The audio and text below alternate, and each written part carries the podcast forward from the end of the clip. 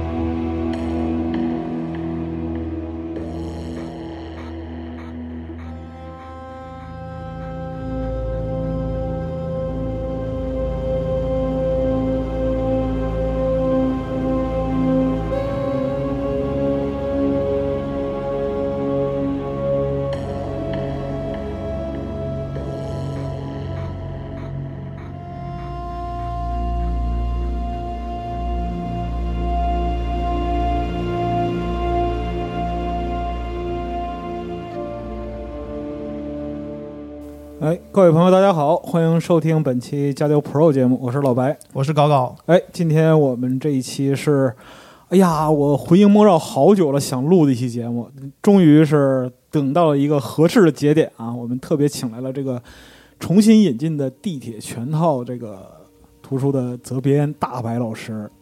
啊、大家好，我是国脉文化的编辑白树，也是新版《地铁三部曲》的这个出版负责人，就非常开心来到这儿和白老师、高高老师一起啊分享这期地铁节目。 假客气，假客气那我先打个广告吧啊啊， 啊！就是《地铁三部曲哎》呦，太好了，省了我事儿，太好了。啊地铁三部曲新一版啊，现在已经现货发售了，之前是预售啊，现在欢迎大家来合适其单下单购买，已经全线上市啊！嗯，啊，卖怎么样？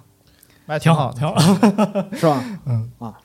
那其实这一期节目就是对于我个人来说是一个就一直特别想录的内容，因为我们之前在不同的场合，然后不同时间，曾经录过几期和地铁有关的这个内容，但是对于格鲁霍夫斯基和地铁三部曲的这个原著，一直是没有机会做一个全面完整的这样一个深入解读。那今天正好有这样一个机会啊，我争取努力把这个大白老师留在这儿时间长一点。哎，话话说我们这儿就是那个电台里边叫白太多了啊，我考虑改个名儿，改叫肥宅小 您改名儿是啊吗？，对我改名儿可以，之前还有小白老师，啊，对对对，之前还有那个那个可多，那个四个白呢， 对命里缺白。那就是这回我们先从哪儿说起呢？我觉得就是作为一个地铁的老读者，如果是从之前最早的时候引进的那一版，就是友谊出版社那一版过来的话，那其实对于老读者们来说，会有一些就是待解之谜。想请这个就是大卫老师给我们解读一下。首先，这个就是说到两个版本之间的区别吧，可以这么说，就是这回新版和旧版的相比起来，就有哪些地方不太一样？呃，首先是我们呃最直接的啊，就是大家能看到，就是我们引进了《地铁二零三五》，那么这个正传三部曲终于是在中国完结出版了。啊、那另一个呢，就是说我们是邀请了两位资深译者啊、陈洪哲老师和李春雨老师对三部曲进行了重译，而且是俄文直译，百分之百的原汁原味。哎，哎，对，然后另外呢，就是我想就是针对之前的一些那个版本的有一些传闻啊，不实留言以及错误，对，然后做一些那个纠正。就是首先，这个作者名字的译名就可能有问题，就是啊大家长期以来都管他叫德米特里·格鲁科夫斯基，对，但实际上这个是错误翻译，因为它的 K 啊，那里面的 K 是不发音的，所以正确翻译应该是格鲁霍夫斯基。好嘛，这么多年人名都翻错了，对，啊，所以说各位地铁们粉们，就是如果把作者名字都说错的话，这个不太合适。啊，对，所以希望听到这期电台的朋友之后就呃不要再沿用错误的译名了。那第二呢，就是之前的版本和呃，在中国就是有很多传说，就是、嗯呃作者与中国出版商这个之间的一些纠葛纠纷问题。嗯对，但实际上它确实是存在的啊，就是作者对上一个版本的在中国的表现不是特别的满意，所以嗯我第一次跟呃作者去沟通的时候，作者作者也很也不是很高兴，啊 对对对，他抱着一个怀疑的态度。确实当当然也是因为我比较愣，就是在 Facebook 上直接注册了个号，直接就发了个私信。 对，然后但是他给我形容的就是上一个版本的出版经历啊，就是一个英文就是 horrible experience，对， 就是非常非常的，呃，给一他个一个文雅的糟糕表达对方法， 对对对对对对。 啊，所所以作者是知道就是之前那版在中国的一个表现的是吗？对，他太知道是来过中国，并对并且去过书店去查看自己的书的那个码那个码堆什么的， 对，就就反正也是挺上心的。呃，但是就是说有有传言，就是说给了几百美元就嗯打发作者这个事情，对，这个我们目前来说不能确定啊，也不能就直接板上钉钉，呃、因也为也没按直接问过是吧？对对，就是因为按照行不业太好的问吧？惯例来说，那个我们在采购外方版权的时候是需要支付一笔预付版税的嗯，啊，因为这因为是那个所有的外方作者啊，大部分外方作者都有他的代理人，那他的嗯代理人是需要从这个预付版税里面去抽成的。那德米特里的代理人呢，叫 Petina Nebe，她是一个德国的一个慈祥但是严谨的老太 太，就直到现在她仍然是他的代理人，所以、呃，一般来说应该是支付过一笔预付版税。那至于之后的分成，我们就不得而知了。再说吧，再说吧，对对嗯对之前的事儿，对，所以说作者对于在中国出版的态度，只能说是嗯比较遗憾，或者说有一些阴影，但是并没有像坊间传闻那样深仇大恨，或者说坚决不再合作这样的形式。啊，因为其实在我去找他沟通地铁重启之前，呃，人民文学出版社已经出版了他的新书《Text》。对，呃，所以说他跟中国的关系，呃，还是挺好的。说嗯重新建立中俄友谊这个事儿有点夸张，啊，还但行，但好像你们就是为了重新引进这个书，还是费了很大一番功夫吧？ 对对对，是的，呃，因为就就算没有深仇大恨，肯定也是不老舒服。对，是嗯的，是的。所以说我在向他准备资料的时候就。呃，加一起吧，文件有大概有四十页的 PPT，就是 介绍了中国的图书市场，也嗯介绍了中国的游戏市场，也介绍了这个中国粉丝对于这个地铁 IP 的一个啊、有多么的喜欢啊，多么的狂热，这个呃以及我们公司的一些出版计划和营销计划等等，反正写了很多很多。最终呢，就是嗯、就是拿下了版权。就是其实还是靠真诚打动了作者。对对对，啊就是往来沟通，应该是我负责的项目里面最多的一次。我的哦英语水平通过这个项目得到了巨大的提升。是吧？可以。那就是作者本身有没有就是一个比较明确的，就是有没有什么特别有意思的情况？因为我们毕竟知道，让一个人抛弃成见，或者说是改变过去对于一个事物的印象，还是挺难的。嗯，对，就是作者本身其实他还是希望说把地铁这个系列更好的介绍给中国的读者和玩家。嗯啊、虽然他现在已经大步的往前走了，但是地铁毕竟是他的原点，嗯他还是希望能通过地铁这个系列，然后让玩家了解到他自己的这个写作的风格和特色，然哎后之后呢，可能有机会把他更多的这个作品，更多其他类型的作品，呃，那个引进到国内，让更多的读者读到。他作为一名就是写作者呃或者说是小说家，其实他所钟情的内容也不光是地铁这个部分。对对啊对对，他的写作领域是极其的丰富的，哎，这个我们后边会稍微说对到一对下，会详谈一下。对嗯，但是那个这个书在中国重新出版，其实我们都知道，出版行业它相对来讲会面临着很多挑战，或者说是困难。我觉得这个书重新来也不太容易，尤其是你看，呃，八月底之前，我们还在为这个书什么时候下场，然后什么时候发货纠结的对的很对的长时间啊。因为这个书整个从拿下版权到出版，就是花了大概有两年半的时间。嗯其实一九年的时候就已经呃签订合同了，嗯然后当年当年的那个五月份，我就已经找到白老师去聊这个书了。是当时以为这个东西很快就能面世，对但是确实通因为疫情的原因，然后也因为呃我们对翻译质量的极高要求，然后以及呃里面有一些内容确实是需要经过慎重的审核，是， 对，所以呃就是花了确实很长的时间，但我们也确实是拿出了最真诚的一个态度去制作它吧，对，好饭不怕晚吧，对对对还是希望大家能喜欢， 因为就呃，我跟西蒙录那个就是地铁世界观那一期，应该是去年三月份，三月还是四月了，我忘了。反正去年挺早的时候，那时候我们不是说释放了，就是说地铁三部曲会重新引进的这样一个消息嘛？其实也是从大白老师这儿听来的对对对就是当当时时吹的有点早。 啊。对，这但是没想到他人算不如天算，啊 对对这个事儿就拖时间有点长嗯。但就像那句话说的，好汉不怕晚，而且就是在这其中，包括说审核呀，然后其他的一些各种方面的原因，都导致这个时间照预期的有所推迟对的，对的，啊嗯。而且就是不可避免的，中文版会有一些删减的部分。是的，是的啊，呃，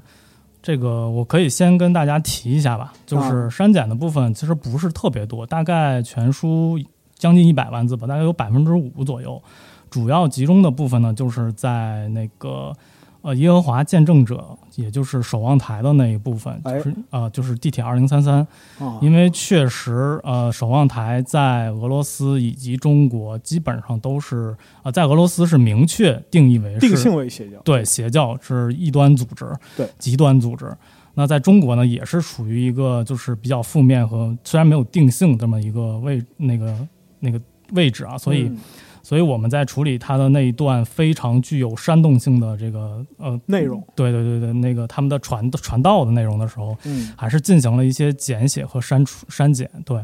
呃，所以这也是确实是符合我们那个出版的政策，实际的出版政策要求。对对对，还是另外一些就是说细节性的东西，它其实有一些根据出版要求进行删减，但是看过之后会知道，实际上来讲的话是跟原是无损于原作的这样一对个对结对构我和们意向表达的。是的，删减的部分是呃，对于主线剧情和作者的写作风格等等都几乎没有影响，还是嗯大家可以去呃放心的去看。啊，所以说这个其实客观现实嘛，就我们那个开始录这个节目之前，我们还聊就是说删减这部分要怎么说，我的意见就实话实说，这个东西真的，这个东西就是我们实际之中会碰到的，就只要说对于作品本身的魅力或者价值没有太多的影响的话，我认为这个都 OK。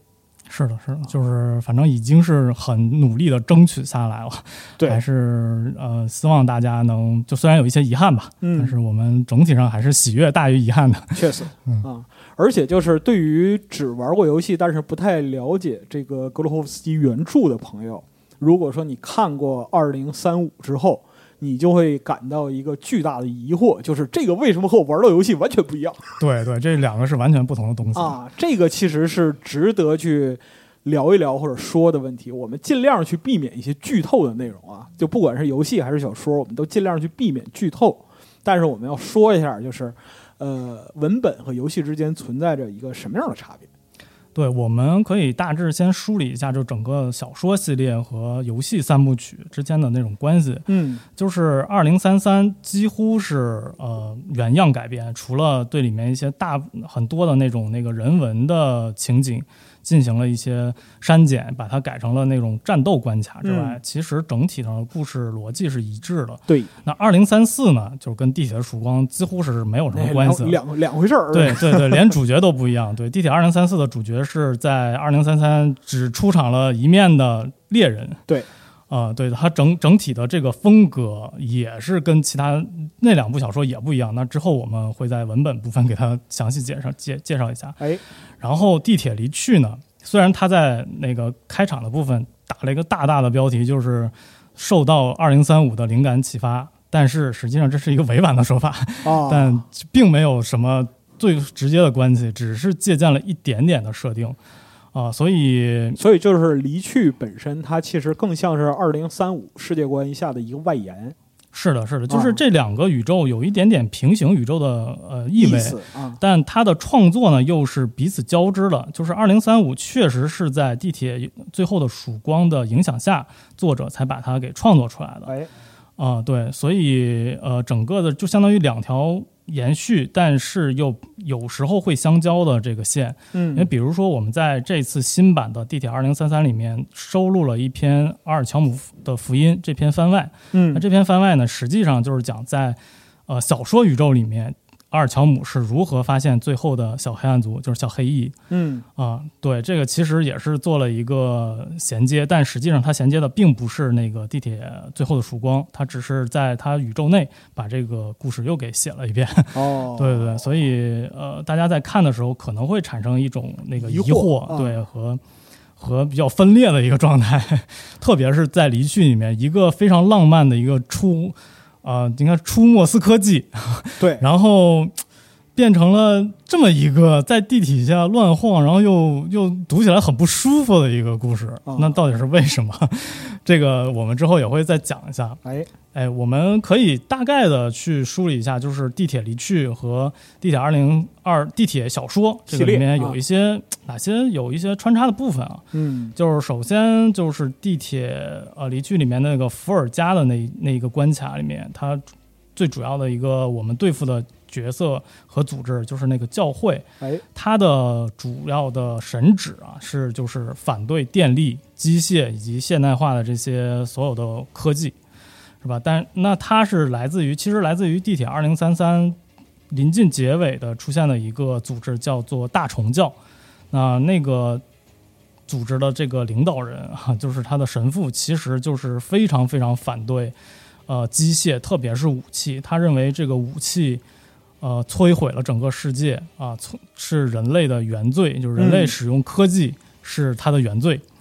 啊，这个点就是是切合上的。然后另外一点呢，就是在二零三三那个里面那个大虫教实际上是吃人的，嗯，啊，他们是食人族。那哎食人族的这一个特点就挪到了那个亚曼托地堡里面哎，啊，我们内观就是很很很震撼，大家 可以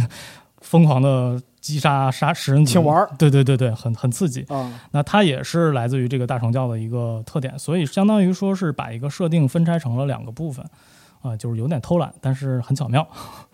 对，然后另外呢，就是有一个小男孩儿，就是新西伯利亚的一个那个大家都玩过的话都印象会很深，就是那个小男孩儿叫基里尔。是，那他这个形象呢，其实也是化用了《地铁二零三五》里面的这个基里尔，也是一个小男孩的形象。但是《二零三五》里面这个小男孩呢，他就是阿尔乔姆所生活的这个展览馆站的一个很普通的一个孩子，啊然后得了结核病，就是很快他就要去世了。哎，然后平时呢就非常喜欢跟阿尔乔姆一起去讨论地铁外面的世界，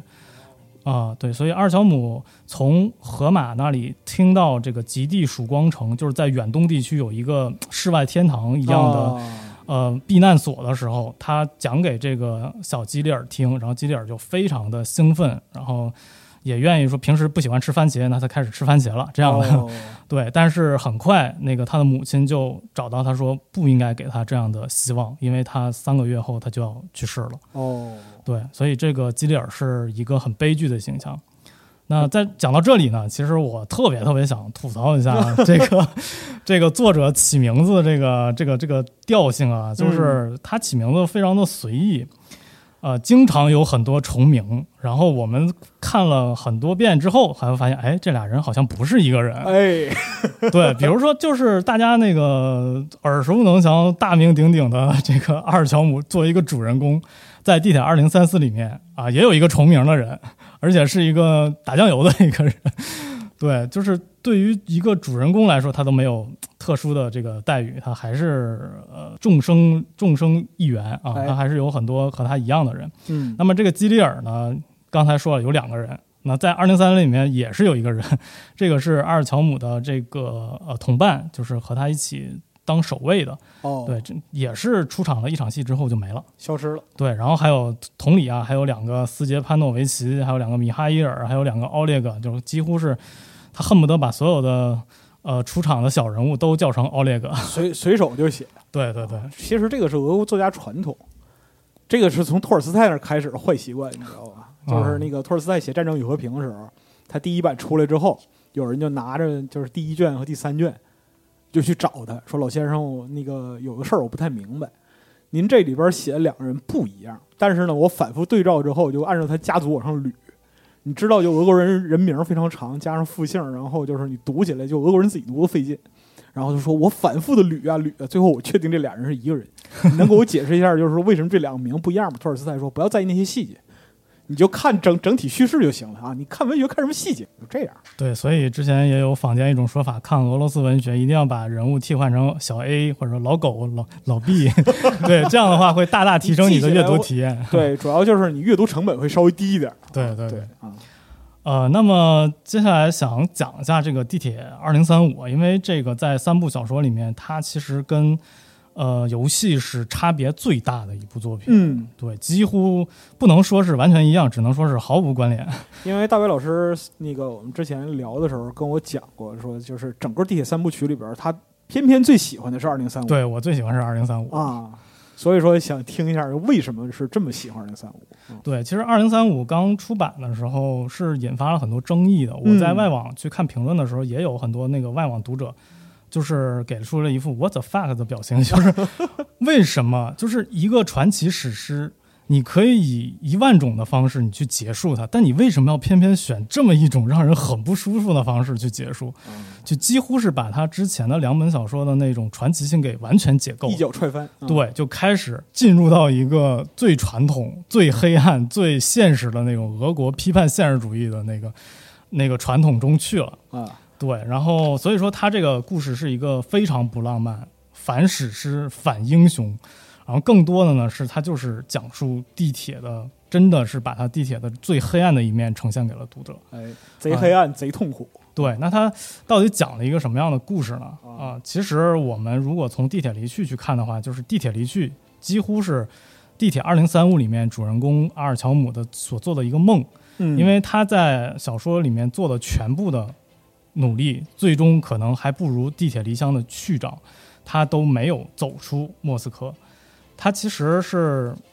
在炸毁黑暗族的巢穴之后，他秉持着一个巨大的这个心理负担，就是他很愧对于黑暗族，也很愧对于人民。实际上，黑暗族是解放莫斯科人民，把他们从地铁里面救出来的一个最后的希望。嗯，但实际上他是把它给亲手摧毁了，所以他是一直保持着那种呃很很想赎罪的一个心态嗯啊、那之后呢，又经历了一场很巨大的这个战役，就是其实玩过《地铁曙光》里面。呃，地铁最后曙光，大家都应该都知道，就是在第六发生的与红线的一个战争，啊，那那场战争呢，在小说里面也是存在的，但是它可能并不是，呃，起因于对于黑暗族的这个争夺，啊，所以，但是这场战役也里面那个阿尔乔姆失去了很多游骑兵的兄弟，所以嗯他就更加的绝望，他就一个人跑回了这个呃展览馆站，每天呢。干的最多的一件事儿就是爬上一个很高的一个楼，然后去打开自己的无线电，去收听有没有来自其他呃地方呃就是信号，对，就是其他幸存者的信号，那几乎是已经着魔了嗯啊！他为了就是去收听这个东西，惹惹惹了那个地铁里面的民众很多的不满，就是他觉得每天把辐射带回来，然后感染我们，然后同时呢，那个他的妻子阿尼亚，这个也就是对应游戏里面的安娜嗯，啊，就是我老婆谁的老婆？我的老婆，啊，对，然后对阿尔乔姆其实也是很不满的。对，嗯就是我们在游戏里面看到两个人全程发糖，但是在小说里面是很现实的，就是两个人几乎是陷入一个冷战和婚姻危危机的一个状态。嗯就是对他这种也是这种很冒失、很不顾家庭的环那个行为也很不满，但是阿尔乔姆就一定要去找到这个答案，其那实有一点 PTSD 的这样一个状况。对对对对，有一点着魔了。然后呃，二零三四的主人公就是河马，一个靠写书为生的一个老头儿。然后就这时候就来到了这个那个展览馆站。本来呢，他是想就作为一个记者，想采访一下阿尔乔姆，然后写一下这个呃他的传奇故事。然后呢，但是他向阿尔乔姆呃讲了一个他所知道的消息，就是在不算远啊，就是在是红线边控制的大剧院站，是有一个人收听过信号的。那阿尔乔姆一听，那不行，赶紧 就直接带着老头儿去呃去找这个人了。那之后呢，他就逐渐的发现了这个真相啊，具体是什么真相呢？那我们就先讲到这儿，就不不再那这个不能再剧透。对，，不再剧透了，不再事剧透实了上，。我觉得就是听了前面这几分钟，有很多用户已经会感到哇，被透这么 多。是吧？是吧？那很很不好意思，没事就儿，我是们在这个时间轴上可以加上一个防剧透提示。好好好，然后呃，总总总体来说呢，就是二零三三和二零三五其实有一种对应的关系，就是他还是阿尔乔姆从自己的家乡出发，然后穿过很庞大的这个地铁网去完成一项任务，去寻找一个答案。但它可以看成是二零三三的一个 update 版，就是有一点像，就是最近刚刚完结的这个 E EVA 是吧？然就后 是安野秀明在 Ganix 时代，他做了这个 TV 版和原作，哦是吧？他是那样的一个心态，是吧？他就很恶趣味的什么的，这个我们就不详聊 了。哦但是在经过呃很多新路之后，他包括嗯他走到人至中年之后，他现在做的剧场版就是表达了另一种完全不同的东西。哎，虽然是同样的少年，虽然走的还是一样的 EVA 的路线，但嗯他所表达的东西所最终锚定的这个结局是不一样的。哎，所以说，二零三五其实也像是二零三三的一个回响，也像是它的一种变形。就是阿尔乔姆的这趟奥德赛之旅，就是非常的俄国现实主义，就是他是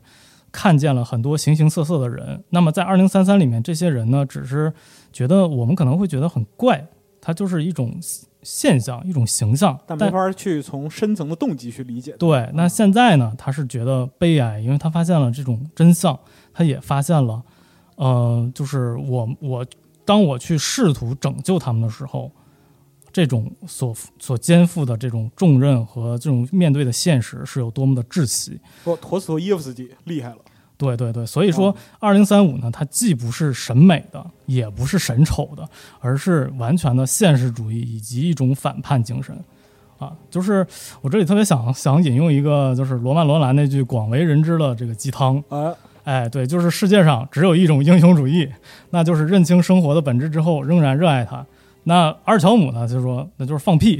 就是老子不想当英雄了，老子不想要这种生活，我就是想逃离地铁。嗯对，，这就是整个二零三五的一个基调。嗯，那我之所以喜欢这个小说呢，是因为我觉得它是作者真正想写的东西，尤其是二零三三和这个整个地铁系列在商业上大获成功之后，它是完全有有理由去复制续写，对去复制自己的这个成功，嗯，他去再去写一样的东西，对去把它打造成一个《冰与火之歌》，这个都是有可能的。对，对，但是他没有那么做。因为就是之前在这个就是呃地铁宇宙世界地铁这个世界观那个节目里边，其实我们也对这个原作的文本写作有一些评点。那时候三五还没出来，只是基于三三三四来聊的。其实他那个时候写法，就三三四写法，并不是传统的俄罗斯文学的写法是的，是的，啊，而是就是更偏向于就是现代西方流行文化受众的这样一个口味。对，还是比较针对于对大众的。对，但是到三五啊，这个人整个变了。对，这个也跟他自己的性格有关系，就是说他非常憎恨重复自己，非常呃容易感到那个厌倦。对，所以说他之前自己在采访什么提到过，就是他之前在法国的电视台工作的时候，他工作了三年，嗯前两年的时候是非常的兴奋的，就是那个电视台的文化也好，它的氛围也好都，在吸引他。他都他都非常喜欢。嗯但是工作到第三年的时候，他说每天醒来就想拿一根领带把自己吊起来，就是让他有一种非常窒息的感觉，就啊我已经在做我会的东西了，我为什么是的还要去做它？是的，是的啊。对，我们对之前曾经聊过，就是说你上班上到这种程度，每天早上醒过来的时候就觉得这个班上不下去了，这时候你就该辞职了。对，所以哦说他的信条就是我要做得更好。那如果我做不到，我就要做得更新。哎，所以说他这么多年来一直在不断的开拓自己的写作领域。那回到二零三五呢，就是说他不再想重复那种大众都已经认知、就认知里面都很熟悉的那种英雄史诗了，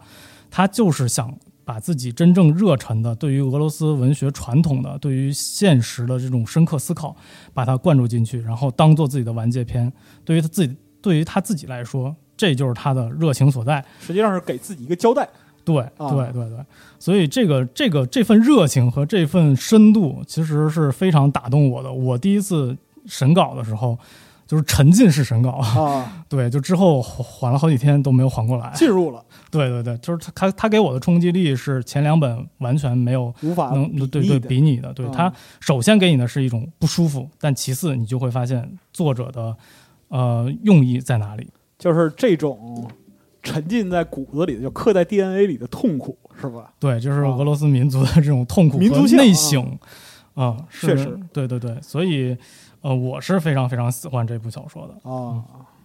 那他本身就是格鲁霍夫斯基，我们之前在其他节目里边聊过，这个人其实是很潮的，对，他哎是非常的新潮，就是什么玩意儿出来，什么玩意儿新他就用什么。对。之前电子产品啊、互联网产品啊这些，天天推特办公、跟人互喷什么的，这他都干。是的，对是的，是的就关注他 NS 的人都应该都知道，他啊每天就是到处旅游，对，然后到处那个发发那个呃自自拍什么的啊，哎非常潮的一个人，就不当是代网红啊对对对，而且他之前他的标签也确实是，就是他比如说接触辐射这种游戏啊，嗯，然后还有那个自出版的《先驱》啊，对，对这些，呃，都都是表现出他是一个很新潮的一个人，哎就离我们现在年轻人很很接近的一个人。啊对对，但实际上呢，他的骨子里还是一个传统的文学作家，就是传统的那种，就有点类似于布拉德伯里啊哎，雷布拉德伯里，这也是是我特别喜欢的一个作家。哎，就是他，你是无法用那种呃科幻或者说是用一个娱乐性、大众性的标标签去限制住他的。是的，对，他是自身是限制不住，他会反抗的。对，对，他是愿意把自己根植于传统文化里面、传统的俄罗斯写作里面。他认为自己应该是呃俄罗斯作家链条中的一个。哇，这么高的文学自觉性，对对对，那为什么呢？这个呢，就是要从他的家庭来说起。哎，就是之前我们对他的家庭关注其实并不是特别多啊，但实际上他的家庭大有来头。对，首先呢，他父亲，他父亲其实也是一个记者，是一个广播电台的记者。是对，然后在那个时代呢，就广播电台记者就是有一点儿呃文化特权阶层的意思啊，嗯就是就比如说我们之前去村儿里去找文化人，那首先先找广播员儿，对吧？哦，确实，对吧？所以那个时候他家里是有一台很了不得的东西，就是打字机。哎呦，厉害了，而且不光如此啊，他父亲还是一个诗歌翻译家啊，他经常翻译一些捷克或者罗马尼亚的诗歌啊，翻译成俄语。同时呢，他自己也是个诗人，他自己也写诗哦啊，所以所以德米特里在采访中呢，就是经常提到过一个场景，就是他小时候见过最多的一个画面，就是在烟雾缭绕的厨房里。他父亲一边抽着烟，一边给他讲那个他刚刚翻译过来的诗歌。对，所以说德米特里从小哦就对于传统文学、传统诗歌这种有着耳濡目染的一个生长环境。文学家学，对对，就是属于世家。然后所以说他三岁开始就开始用打字机开始自己的习作。不是，等会儿三岁是吧对，三岁，这是一个 很可怕的数字。对不是吧起，冒犯了，对不起，对，所以说我们再去看他十四岁构思地铁二零三三的雏形，十八岁成稿，这个对他来说完全不不意是外问。题，因为之前已经想了十几年了对对对，啊、啊，那么介绍完他的父亲之后，我们再去介绍他的祖父，这就更了不得了。他祖父呢是苏联的老牌讽刺漫画杂志《鳄鱼》的这个首席艺术总监。哇，哦，这个厉害了，这个这个杂志我是真知道的，因为前一段时间那个找了不少就是三十年代的那个苏联杂志的这个资料。这个 crocodile 这个这个确实厉害，对他影响力是很大的。对，它是一九二二年创刊，最早是由工人报出版社作为工人报的这个副刊出版 哎，啊。一九三二年呢，就改由真理报出版社出刊。啊、那这个真理报， 大家如果熟悉的话，就知道它的地位是什么样子了。对，拿破仑梦寐以求的报纸， 所以啊、然后它是一个巡刊啊，然后每个月会出三期，哎，然后每期杂志印量最巅峰的时候是很恐怖，是达到六百五十万册。哎，然后这个这个漫画杂志主要是讲什么呢？就是讲一些苏联式的幽默和讽刺。那其实也贡献了一些苏联段子的那个雏形啊。哎，传统笑话来源，对对对，很有意思，然对后画风也很有趣，然后如果大家感兴趣，可以找来看一看。哎，著名的拉宾诺维 奇，对，然后因为他祖父呢也是一个呃特权阶级，是吧？ 就是一个确天实天龙人，哎，对，所以经常可以安排自己出差，到处旅行。那主要就是社会主义阵营啊，就比如东德、波兰、古巴、塔吉克斯坦、阿塞拜疆等等这些地方嗯，啊，所以他现在到处跑，可能很大一部分也是继承了他祖父。 对啊，所以那个时候他祖父环游旅回来之后呢，就会经常给他带一带一些这个像仿真象牙呀、金杯呀，还有一嗯些铜制的一些东西等等一些物件儿，就是每一个物件儿都有一些故事传说，然后就哎讲给他听。那他之前提到过的，他印象最深的就是他祖父去莫斯科，不是去那个俄罗斯的呃远东地区，就是楚科奇地区的时候。哎，这块儿就是其实需要介绍一下，这个楚科奇是一个就是苏联少数民族吧，你可以这么理解，呃生活在边远地区，对采对，取比一较种靠近北极圈。哎，嗯采取一种就是部落制的这样一种生活方式，对，还很有点哎原女始，还有点女女那个母系氏族的，母系氏族的这对对个对。样子，对，然后那个他祖父呢，就发现那里的人呢是可以按意愿杀死自己的亲人的。哦，就比如说一个孩子认为自己的母亲啊就应该再活三天，那三天过了之后，他就把他勒死了。这个在当地呢是属于一种习俗和传统，并不犯法，也没有受到过任何的道德谴责。哦，啊，而且之后呢，就是苏联控制之后，仍然没有把它当做谋杀，还是把认它为当成民俗的一部分，对，对对，还是遵从于这个民俗。这个有点像这个求神解考啊，嗯，比比那个狠。 对，那是，对，所以，呃，这种道德模糊、关于生命的这种多样性的是吧？这种故事就从小到大就围绕着他，这个一定程度上也影响了他之后的写作。哦，太好了！大卫老师最喜欢讲楚河奇人笑话，回头我把这个讲给 他听。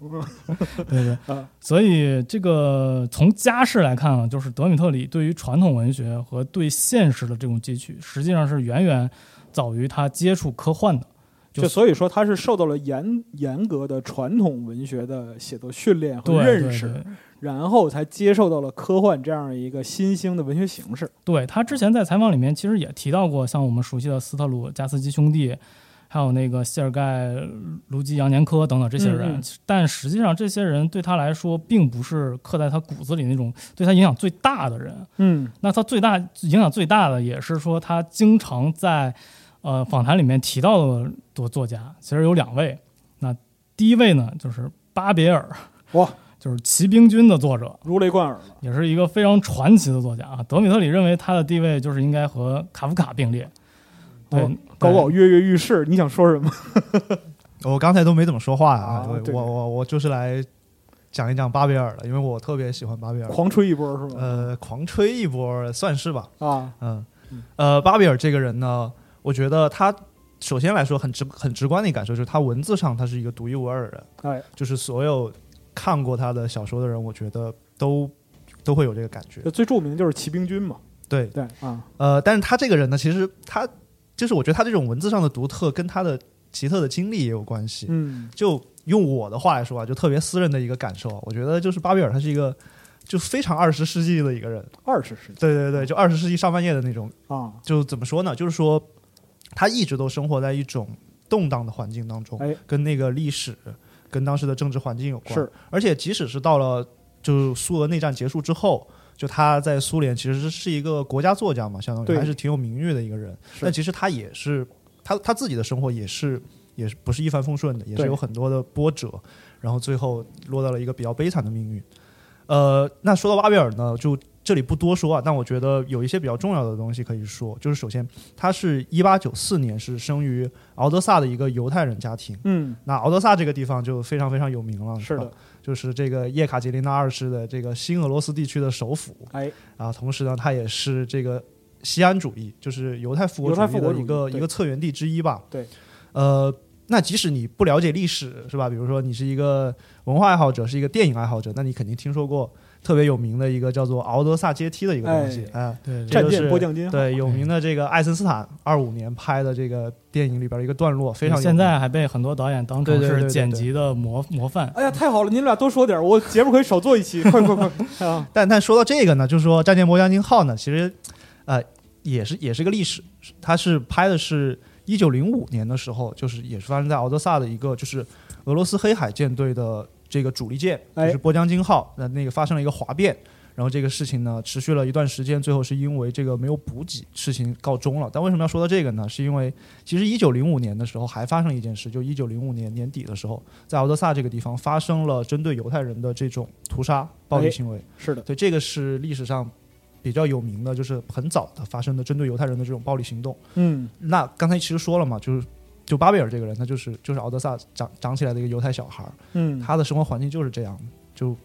他的舅舅据说就是死于这一九零五年的这次这次动荡。嗯，呃，他他虽然幸免于难，但那个时候他是十一岁，其实可以说他是是是以一个比较完整的一个心智，他就目睹了这种事情。呃，然后呢，他跟敖德萨的关系其实非常的紧，他因为他是一个非常寡作的作者，他一生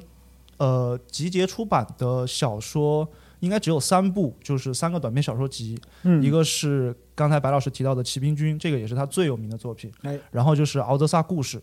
《敖德萨故事》里边就全是讲的是他在敖德萨以前经历过的，或者说他听说过的，还有当地的一些传闻，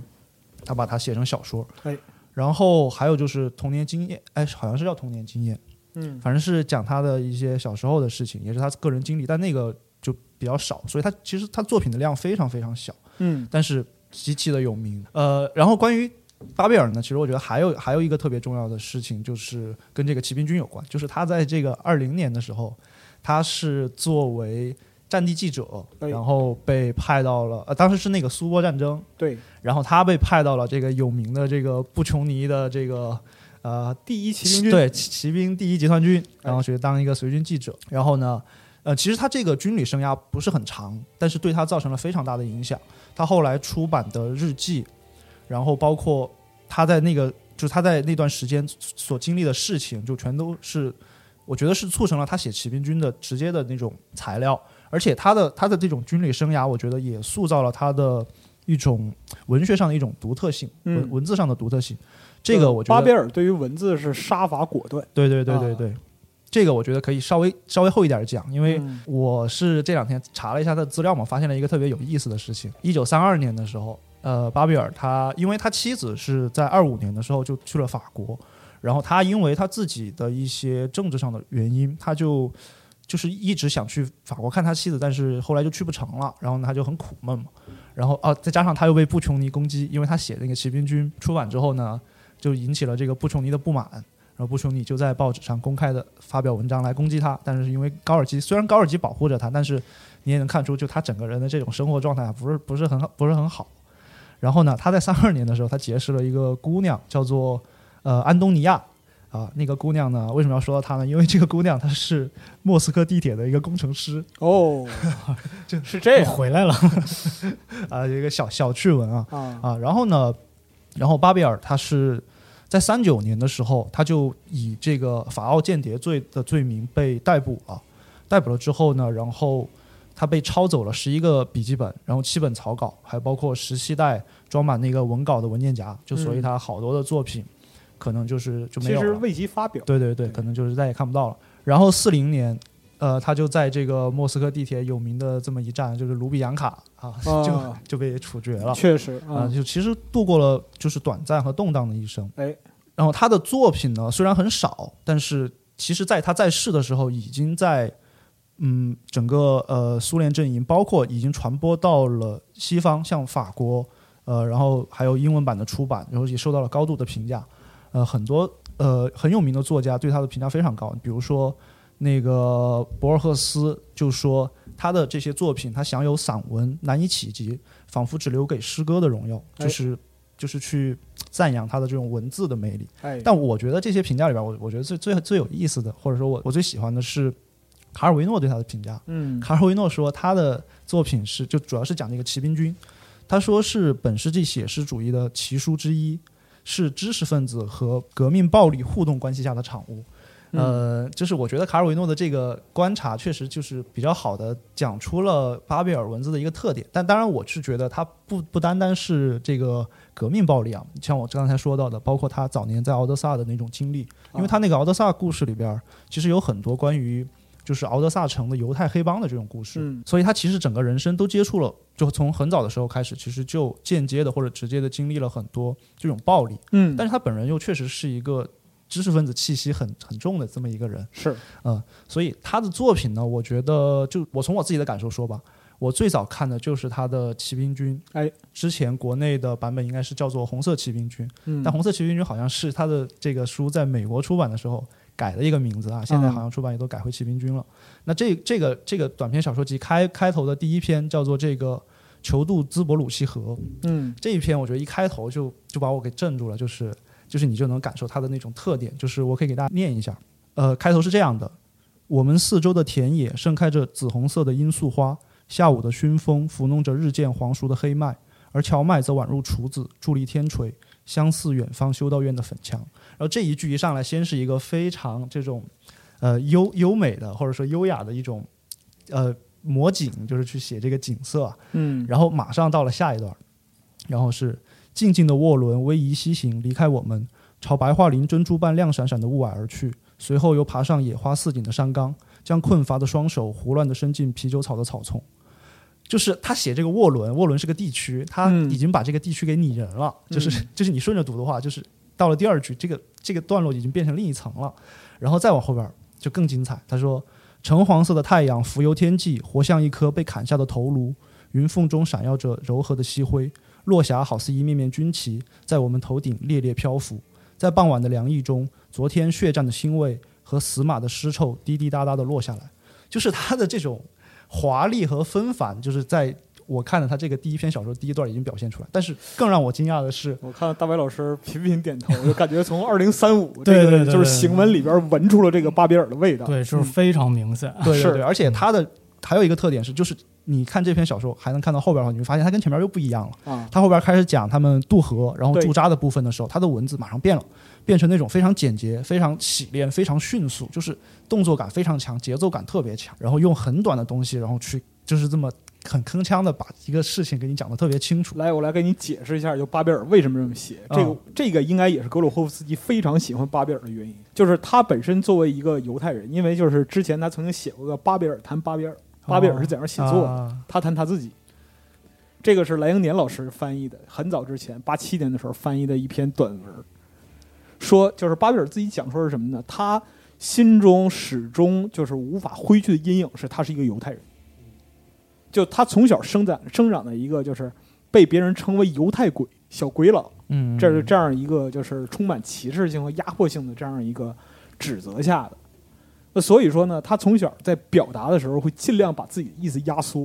哦，哦，他会把就是所有不必要的修饰去掉，把最直观、最明确、最清晰的表达放在最前边儿，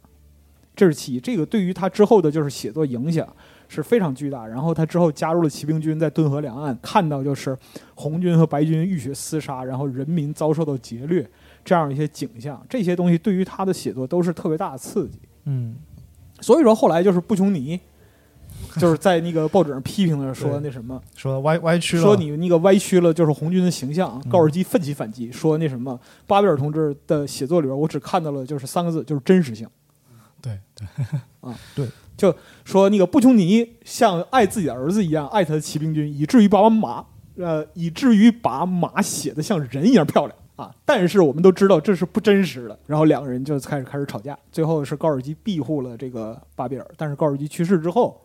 巴贝尔就失去了庇护。嗯啊，就是这样一个原因。回到巴贝尔文体上来说，他本身对于自己的一个评价是什么呢？有一句话特别惊人，巴贝尔说：“我没有想象力。”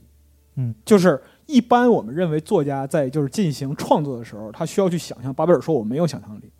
我所有的写作都基于真实。对对对，因为他，所以我是觉得说，像他的这这段短暂的，但是非常剧烈的这种军旅生涯，给他的很多的丰富的素材，因为我觉得他是一个感受力特别特别强的人。但是你知道吧？就是同样的写作观，如果放在格鲁霍夫斯基身上， 那就太牛逼了，因为我们知道《二零三五》是一个幻想小说，对，但是它能就是基于巴比尔这种真实性的描写，写的就是如同身临其境。对，所以其实地铁系列不管是小说还是游戏啊，给大家经常念叨的一个词就是沉浸感。沉浸，对，就是就你真的会进入到那个环境里。对对对对对，就是当你真的去阅读他的文字，去感受他所感受的那些东西的时候，就会不自觉的把自己带入到一个情境里面，而不是说我在阅读，就是我在感受。对对，这个是就可以在格鲁霍夫斯基身上看到巴比尔的一就个你看三三五的这个原原文本，你就能感受到就是这种就是刀劈斧凿一般的感受，嗯，就是你仿佛就是在面对地铁这个黑暗的环境，然后里边苟且言言苟延残喘生活着的人们。对，它不是想象出来的，它不是可想能象出就来的是真实的存在某一个地方。对，那然后就是巴比尔还有一个特点，其实挺有意思。我不知道格鲁霍夫斯基他这个一百万字经历过多少过就是凝练，但是巴比尔曾经做过这样一件事儿，就是他的，比如说他的这个短篇小说《哥萨克吕什卡》，就是按照当时的标准来说是十五页，但是他在成稿的时候一百页，嗯，是活活给砍到只剩十五页，是巴比尔自己砍。就是他在写完文章之后有一个习惯是什么？是缩写。他认为形容，形容是在谋杀语言，不要去形容它的东西。这个东西就是存在在那儿，你只要去用最简短、最凝练、最直接的语言把它表达出来就可以了，不要去形容它。这是巴比尔对文本的这样一个要求，所以说这可能也是博尔赫斯或者卡尔维诺对于他的这样一个行文的认知的感受。就像搞搞刚才念的那个原文，对对对，你可以仔细想，虽然说他给你描绘出了一个栩栩如生的场景，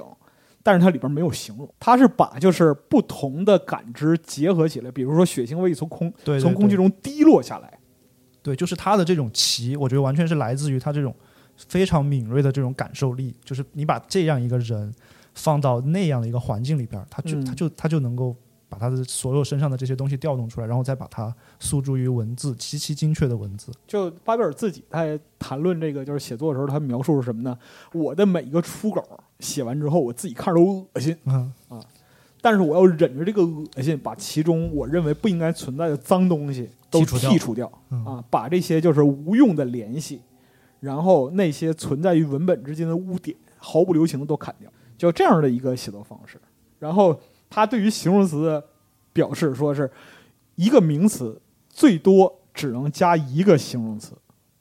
一个天才可以使用两个形容词，我不是天才，所以我只能使用一个。就这是他的写作风格，所以说二零三五本身它呈现的那样一个就是文本的凌厉，嗯，其实很多时候是来自于就是巴比尔这种就是行文练字的这样一个风格。对，是的。嗯呃，那两位老师介绍了巴比尔之后呢，就是我们再回到之前德米特里的采访，他又说对他影响最深的第二位作者，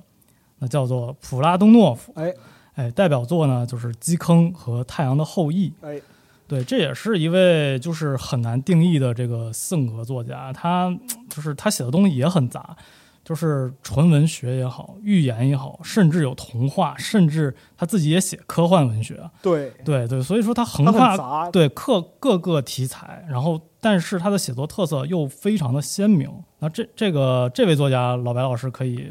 没有，因为就是最近找这个就是苏联文学资料嘛，其实普拉东诺夫这个对于中国的，即使是对于中国苏俄文学的读者来说，这个名字也相当陌生。因为这个人呢，就是他经历并不是特别出众，但是呢，他的本身的写作特点又很有意思。他你可以说是类似于像怎么讲呢？就是他有就是左琴科的那种，就是辛辣，但是呢又有就是俄国的现实主义传统。而且在就是他的整个写作生涯里边，就像刚才大白老师介绍的，横跨很多领域，什么都写。这和他的这样一个经历也有关系。他是出生在那个沃罗涅日的一个铁路工人家庭里，然后呢，一生经历过这么多的事儿，就是国内战争时期呢，参加红军跟白匪作战，战后回到工学院，毕业当了一工程师，之后当了就是土壤改良技师，还当过农业电气化专家。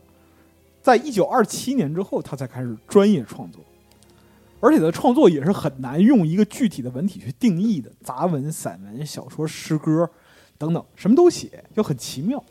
然后卫国战争爆发之后呢，他又作为《红星报》的随军记者上前线，一直到一直到四五年，就他的人生经历里边儿杂糅了就是整个呃二十世纪上半叶一个俄国男人能够经历过所有一切。他也是二二十世纪代表。哎，，二十世纪代表，就是这个人，你可能没有听过他的名字，但是当他五一年去世的时候，当时的就是著名的几乎所有的著名作家，法杰耶夫、肖罗霍夫啊、费定、艾伦堡、帕斯捷尔纳克都给写到我，哦，就能到这样一种程度，就是你没有听过他，但这个人就他的影响力就无处不在，很奇怪，非常奇怪。这是因为当时的就是苏联文艺政策对他的作品进行一定的打压，这是一个，就是因为社会主义现实主义日丹诺夫嘛，那个就是流行趋势啊、嗯这导致了一个原因，导致了就是一种文体倾向上的这样一个倾轧。另一方面来讲的话呢，他的就是有一点魔幻现实主义，然后有一点想象力基础的这样一个文体，让就是做鞋的人看了很不舒服，但说不出来是哪儿不舒服。就用我们今天话来讲，就是阴阳怪气，非常的阴阳怪气，可太逗了。就是他的几个作品，就是《出生海》啊，《基坑》，就这就类似于这些，他写的这些东西就很有趣。高尔基的评价是，高尔基是看懂了他的他的作品，就在二七年他初次发表的时候，高尔基评价说是什么呢？他尽管对于人们充满柔情，但是在他的笔下蒙上了一层讽刺的色彩。他们在读者的眼里，与其说是革命者，不如说是一些怪人和疯子。就是他会把就是一人身上的一些荒谬的特点放大到极致，与现实的生活来对照，产生了一种扭曲感。而这种扭曲，它不是一种恐怖的扭曲，而是让人感觉到很滑稽。就比如说像《基坑》啊，还有就是其他他的其他一些作品里边儿，就是因为当时那个苏联正在推这个集体农庄政策嘛，大家都处于这种就是那个热情建设国家这样一个热潮之中，嗯其中不可避免的会有一些走偏的方向。但是呢，身处其中的人没有意识到这种做法的荒谬可笑之处，还在坚持去搞这些事情。那普拉东诺夫他很敏锐，他就捕捉到这样一些点，比如说啊，今天我们要挖一个坑，那这个坑最后目标是什么？我要挖穿地球，我要把这个坑挖到地球那头去，解放地球那头的人们。 这是三十年代作品，你知道吧？所以说他这些东西就非常有趣啊。社会主义本身，它在一个就是建设时期呢，啊，劳动是为了创造更好的生活，但是呢，在之后就是在各个细枝末节，社会的各个细枝末节，人们往往再次扭曲了这样一个意愿。那劳动目标是什么呢？就像他这个《出生海》的这样一个小说里边讲的，就是包括说对官僚阶层的讽刺，那大家各个不同的职位的人对于劳动不同意义上的理解。开始的时候，你看着觉得这个人很正常，但是呢，随着这个小说篇幅往后越来越推进，你发现我操，这个人他说的都，他嘴上说的事儿都对，但是为什么他行为变得这么怪异呢？这也是作协看不惯他的原因。就你看着他到处都对，但是他到最后啊，他他肯定不对了，但是我说不出来为什么。感感觉他他的这种风格跟其实表面上看跟巴威尔的他差异还挺大的。表面上看差异很大，嗯但其实是什么呢？他的表达和巴贝尔那种正好是一个方向的两种表现，对对对，一种倾向的两种表现，对对对都是把事物推到极致之后产生的一种反应。嗯让你你可以就是认为格鲁霍夫斯基的写作里边儿，对于并不存在的地铁场景里边儿那种极致的荒诞，但是又体现出与现实规则有巨大反差的一个生活秩序的表达，就是来自普拉东诺夫的这样一些想象。对，所以我们其实在可以在二零三五里面看到格鲁霍夫斯基就是如何把这个巴别尔和普拉东诺夫都装到自己的小说里面，而且是用了一种他自己的方式，就这个是很有意思的。对，对，然后行，那我们就回到地铁二零三五啊，就是我们可以看到俄罗斯传统作家就是对这个阿尔乔姆其实是真的是影响很大。哎，那对于这个这个小说它是如何表现的？其实这个小说很复杂。那嗯我自己呢是用了一个一对儿关系来去分析它，就是阿尔乔姆以及其他的这种地铁的居民。那他们就是刚好呢，是形成了一个很奇特的对位，但同时呢，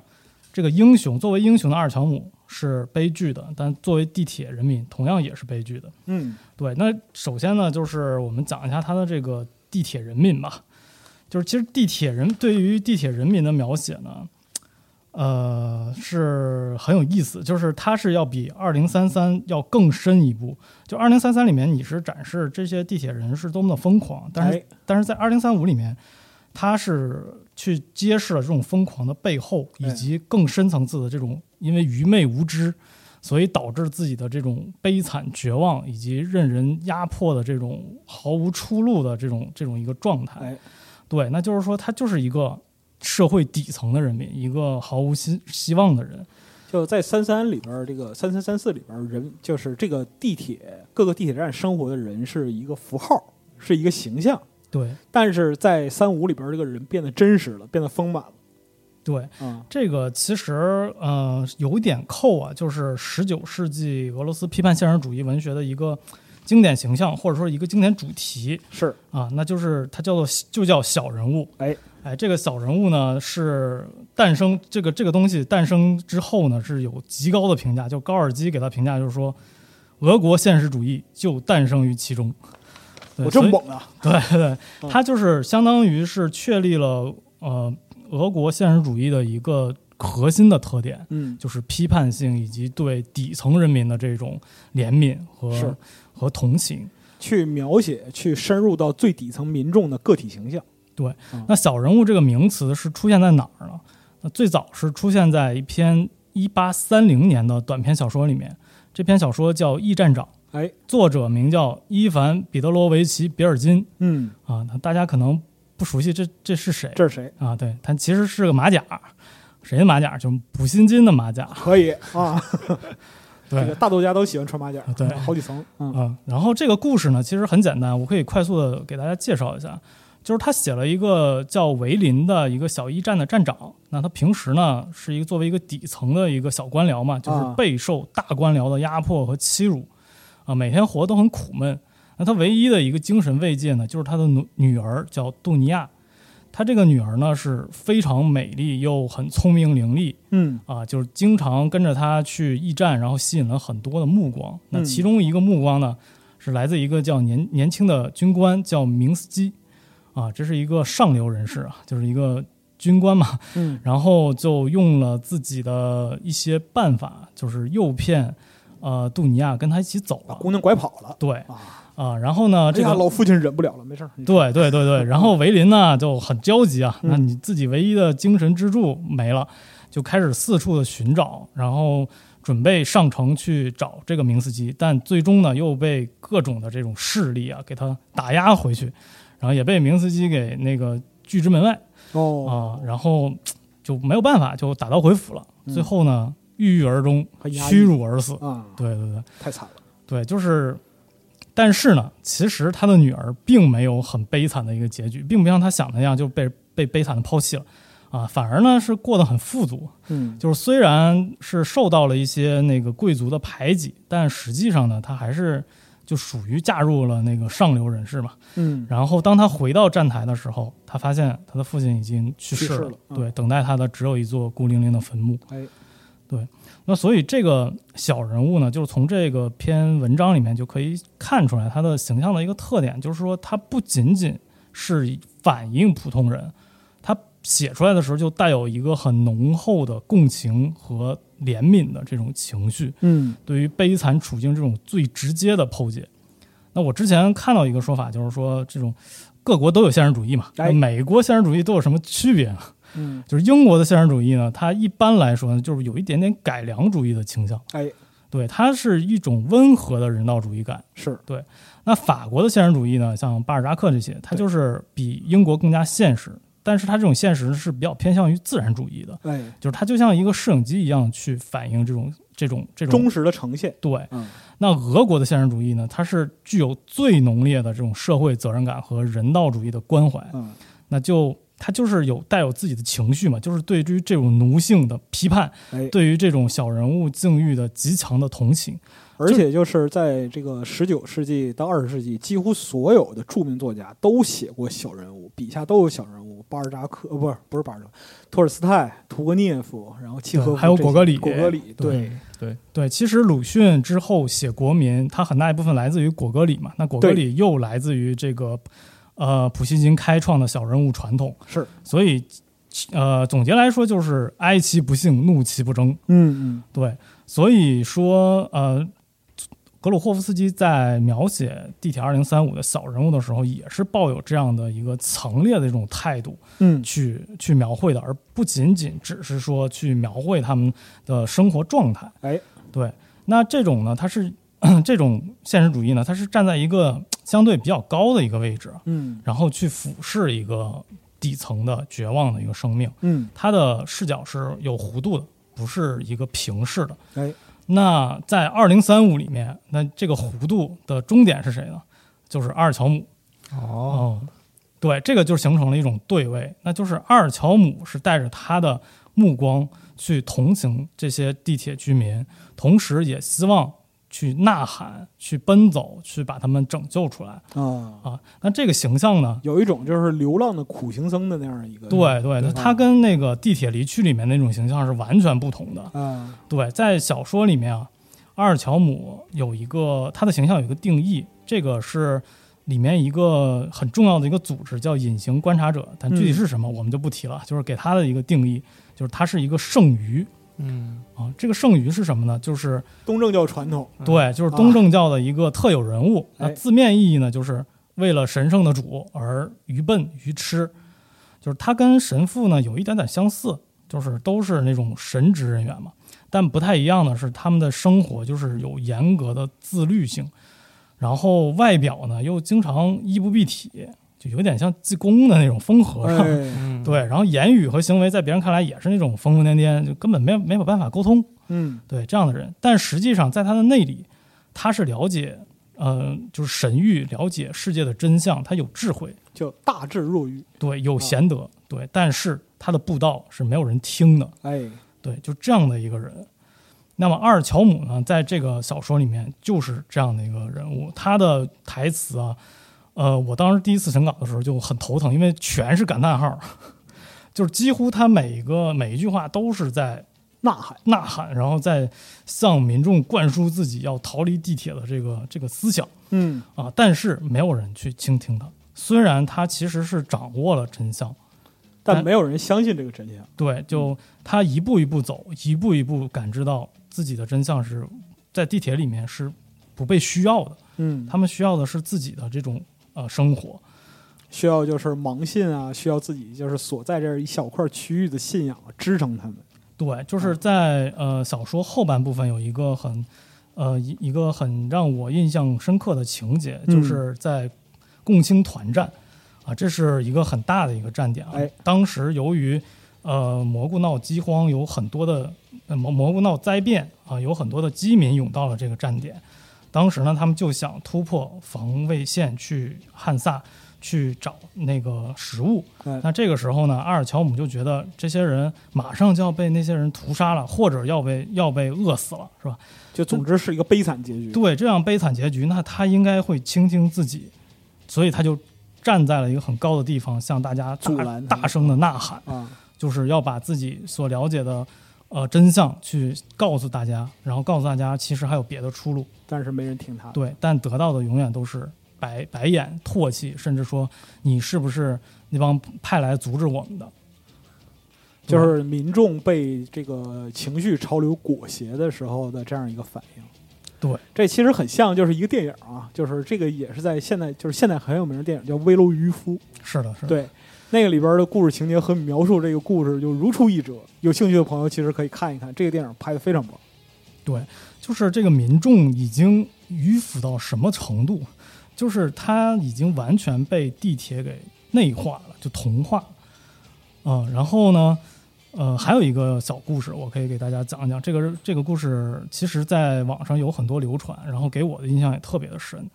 就是在小说的这个前半段，呃，阿尔乔姆和他的同伴来到一个嗯站点之后呢，遇到了一个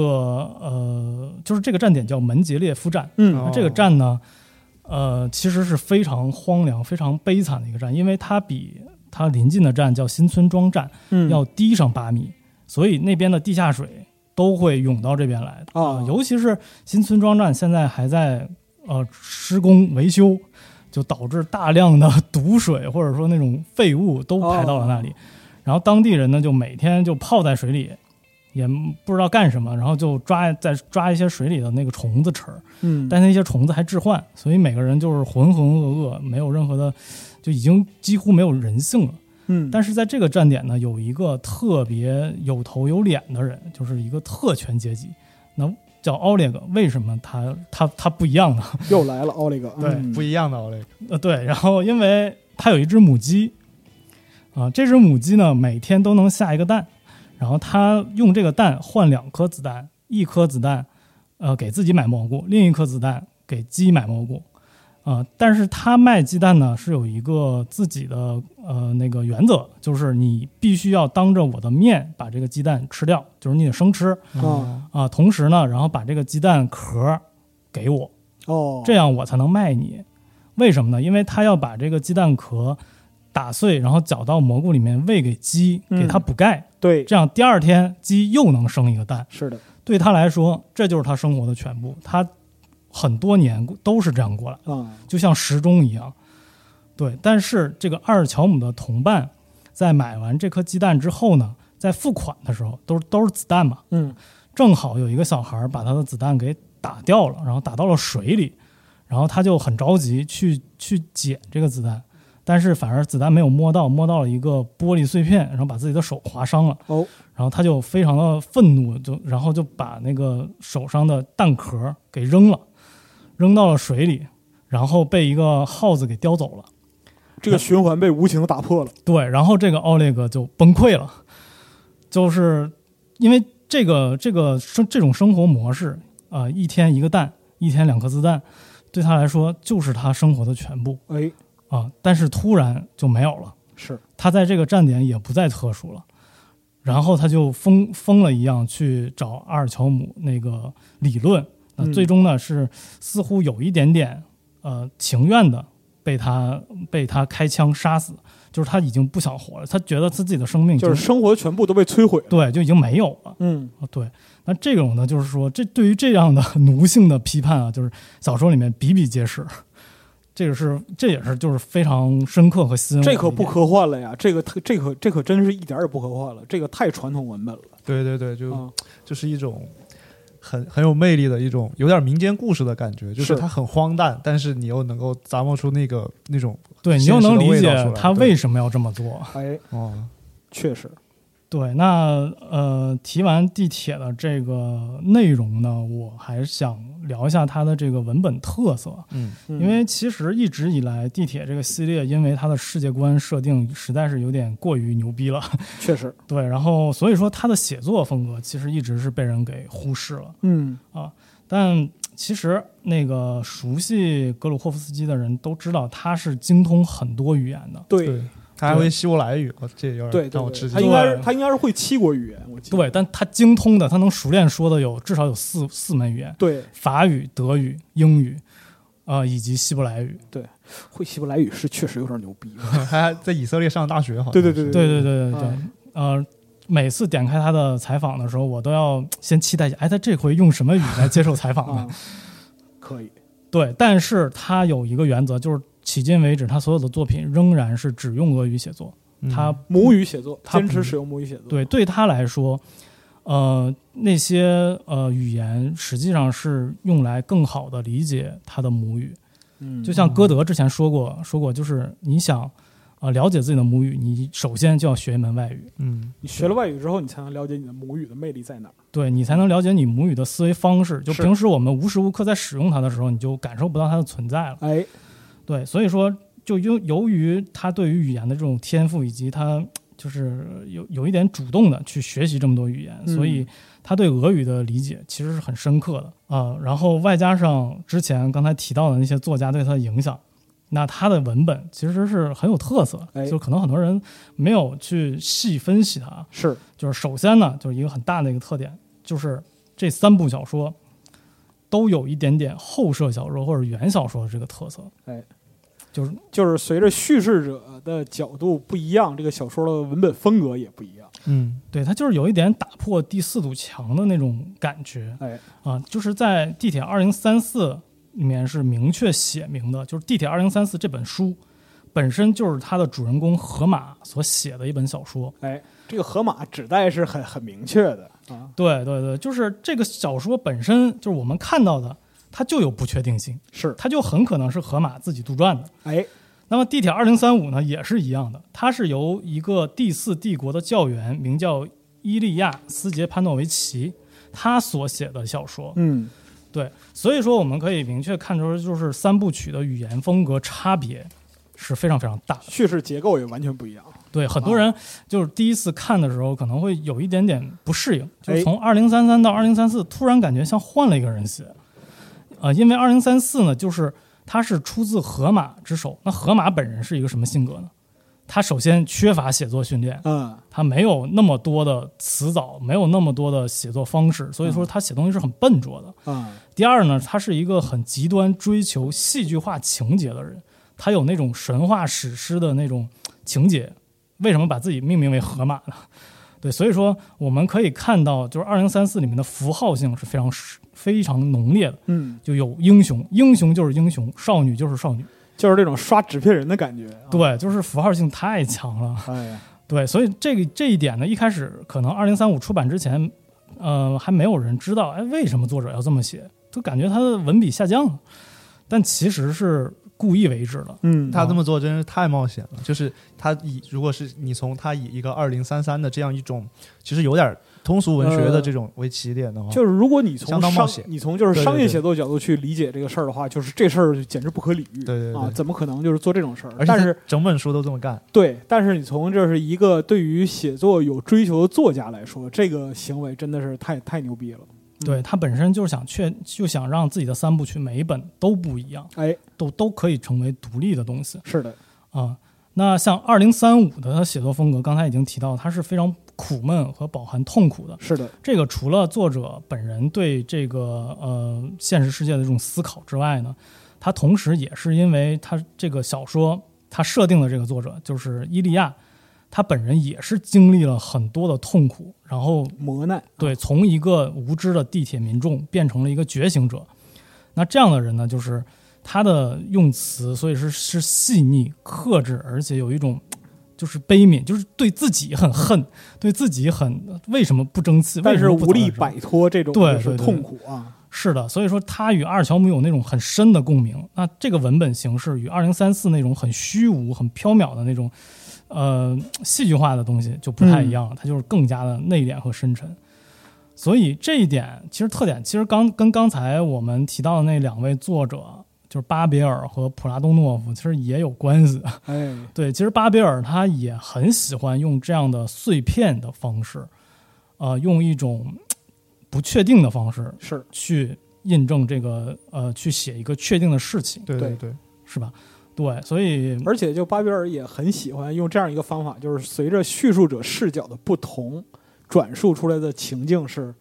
完全不一样的。嗯，而且他小说有很多留白，就包括对一个动作，他给你剪开，对，然后去找那两个点，然后是的那种感觉。对他就是不同的人呈现出不同的真实，但我们最终都是真实。 对，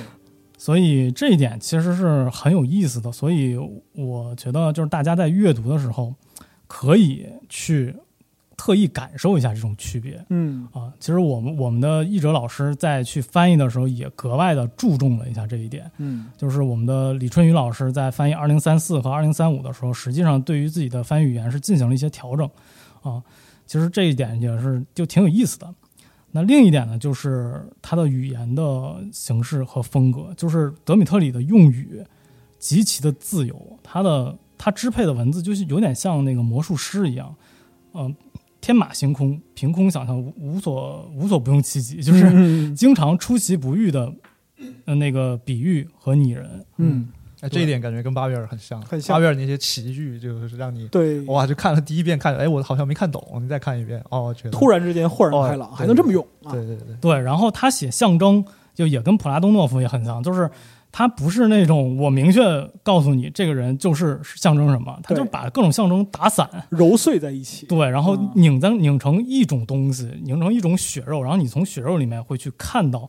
啊，他原来这个象征是那样的一个人对，等等。嗯，对，然后他另一本小说啊，就是《Text》，呃，在中文中国呃翻译版叫《活在你手机里的我》啊。这个译者呢，其实在译序里面就说，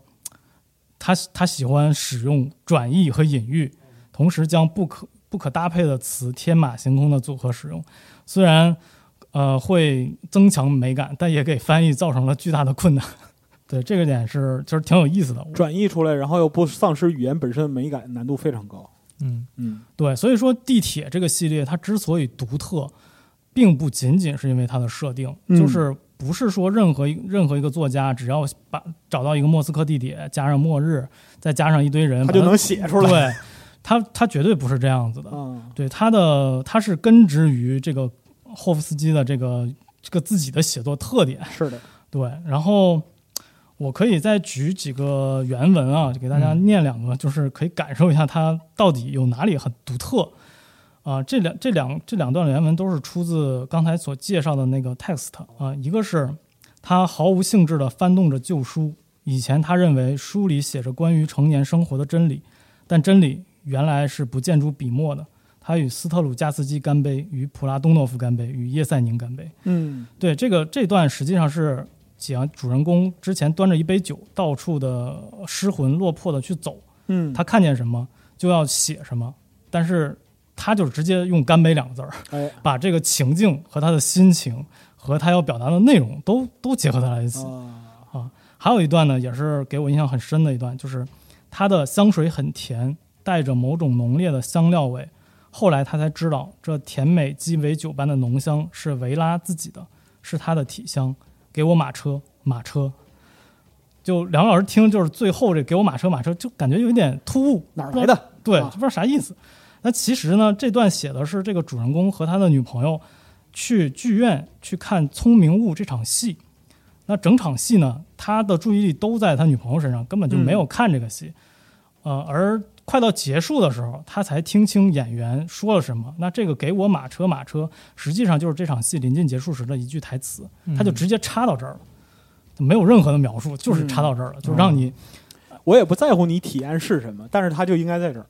对对啊而且我觉得他是说你要停下来去想，然后你去想了之后，你才能够感受到那个整情整境个的是情怎样境。对对，你一对下子就反映到因为这这个事是那情上个，就是这个文本之中所描述的人他所在的这样一个场景，他对听到了“给我马车，马车对”啊，就是他特别喜欢用一个非常就是类似于一个莫名其妙的东西就摆在那儿，但是你回过头来没有几段，你再回去的时候，哎，就发现它很精妙，也理解他的、他要说什么嗯啊。这个其实也是来自于俄罗斯的一个非常传统的流派， 对，叫俄国形式主义哎，啊。那这这个形式主义这个是太牛逼了，我操，这个这个我讲不了，只能请大白老师讲讲了，真的，啊真心的，真心的，因为形式主义里边奥妙太多了，嗯对，对，就是俄国形式主义在整个俄国历史上也确实很有意思。它是首先诞生于二十世纪二十年二十年代，然后活跃于三十年代。呃，它的组织形式呢，主要是有两个学会，一个是以雅克布森为首的莫斯科语言学学会，另一个呢是以什克洛夫斯基为首的彼得堡呃诗歌语言研究会。哎，啊，那它的成员呢，几几乎都是这个莫斯科大学和彼得堡大学这两个大学的学生。嗯它的特点就是，呃，顾名思义啊，就是很注重形式。就是确切一点说呢，它就是不关注你这个文学的语音和语词，它说了什么，嗯它说的内容、你的思想、你的人物，我我不在乎。嗯，他在乎的是语言本身，他在乎的是甚至说是语音本身。哎，啊，这个呢，它是构成了它的意义的主体。啊，如果对这个就是理解。呃暂时达不到那个位置，可以听听苏联美学前两期啊哎，，讲说这说到这儿，我想到啊刚才不是提到那个爱森斯坦的那个奥德萨阶梯嘛？啊，那个当年就是也有批评说这是形式主义，因为它六七分钟的段落用了一百五十多个镜头，对，然后来来刺激你、轰炸你的这个感受，它就是那种非常强烈、非常直接的。对，而且就是同期的，就是美学源流发展里边儿，你可以跟它联系起来，比如说这个未来主义的啊这样一个对对流对派，对对对他们他们两个几乎是交交织的。嗯是交织的，对，嗯今啊今天是克苏鲁奇联尼赫或者赫苏里联布尼美学科番外夫，篇，对，然后在那个就是绘画这块儿，就是呃苏联美学第二期。那个康定斯基，对对康对，定斯基就是当脱离表达主体的时候，形式在成为形式，色彩成为色彩。实际上，它和就是这种形式主义在语言上的应用有一个异曲同工的这样一个感受。对，呃，形式主义的这个，它主要想强调的一点啊，就是文学的这种自律性。哎，就是他一直认为文学或者是文学评论是其他学科的婢女， 就是它是为其他学科服务的。就哦，或者说，比如说你分析一个文文本，你要分析它的思想，那我嗯就是为社会学服务的。哦是，吧？我要分析他的那个呃其那个人物，那我就可能是分析心就为心理学去服务的。就是应用功能和领域方向上的对，那东西我什么时候才能研究文学自己的东西呢？对他所强调的就是说，我们哎要振研、聋发聩了啊对研究文学自身的东西，也就是文学性，啊就是什么让文学成为文学，哦使一个作品成为文学的那种固定的东西。那这个东西到底是什么呢？其实其实不太好解释，因为这个哲哲学本质的这个对，这啊命题太大了，这是的这有点像哲学追求罗格斯一样，对对对对追求了几千年也追求不出一个答案。是对，但是在俄那个俄国形式主义这边呢，他们所凸显的一个特点就是说，我要强调文学的语言，语言是这个文学的基础，嗯，对，是它的意义来源。所以就是他强调语音、语义和语词本身的这样一个结构对和他概，念他并并不在乎我用这个东西组合出了什么，啊而是说我是如何组合的。而在这种组合里边，必定有一种就是打动人的原始本质在里边对，啊那这里面可以着重介绍一下他的代表人物，就是什克洛夫斯基。啊，什克洛夫斯基呢，是一八九三年出生于一个教师家庭，而且就是很奇妙的一点，他也是精通很多国的语言。嗯对，然后他最主要的一个贡献呢，就是提出了一个整个文学批评史上，不光是俄国形式主义的上影响力都非常巨大的一个概念，叫做陌生化。哎这个太有名了。是对，就陌生化呢是，呃，我在上大学的时候给我印象很深的一个概念啊，就是什么是陌生化呢？就是要先从另一个词，就是自动化讲起。就是他认为我们在熟悉一个东西，就是不断的反复接触、认知或者说操作一个东西之后，那我们这个认知过程就变成了一种自动化的过程。嗯就比如说，我们第一次吃苹果和我们第一百次吃苹果，那这种感受是完全不一样的。嗯甚至说，当我们了解到“苹果”这个词，它指代的是这个东西的时候，和我不知道的时候，我们的感受都是不一样的。是对，它相当于说，呃，我们先有了一种概念，然后才能有经验。先知道苹果是什么，然后我才能想象出苹果的味道、苹果的形象。那他呢，就觉得他要反对这一点，就是文学的功用就是要取消自动化，嗯转而用陌生化来代替。呃，他说过一句很著名的话，就是我们不要去讲述石头的故事，我们要讲述是什么使使石头成为了石头。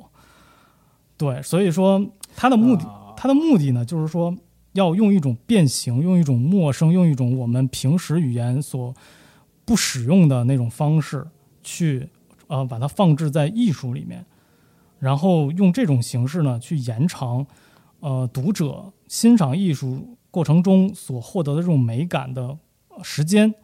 去延长他的审美体验嗯啊、让这种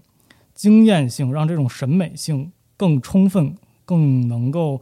呃，表达的更加的，就是就是时间比较长，就重新回到第一次的那样一个体验对，那他举了一个例子呢，就是托尔斯泰的《战争与和平》。哦哎，这里面呢有一段情节，就是有一个小女孩的视角去描写这个参加军事会议的各种人的这种形形色色的哦举止言行。那么，那么他呢，就是把我们一些就对于俄罗斯人啊比较熟悉的东西，比如圣餐，哎嗯，哎，他不写圣餐，他如果你写圣餐的话，你就脑海里就会知道它上面有什么东西。仪式感啊，或对者说具体的事物这样的对东西他啊写，他就写一小块白面包，因为对于这小女孩来说，它就是一小块白面包。啊是的但是对于读者来说，哎，这种表达就很新奇。我要先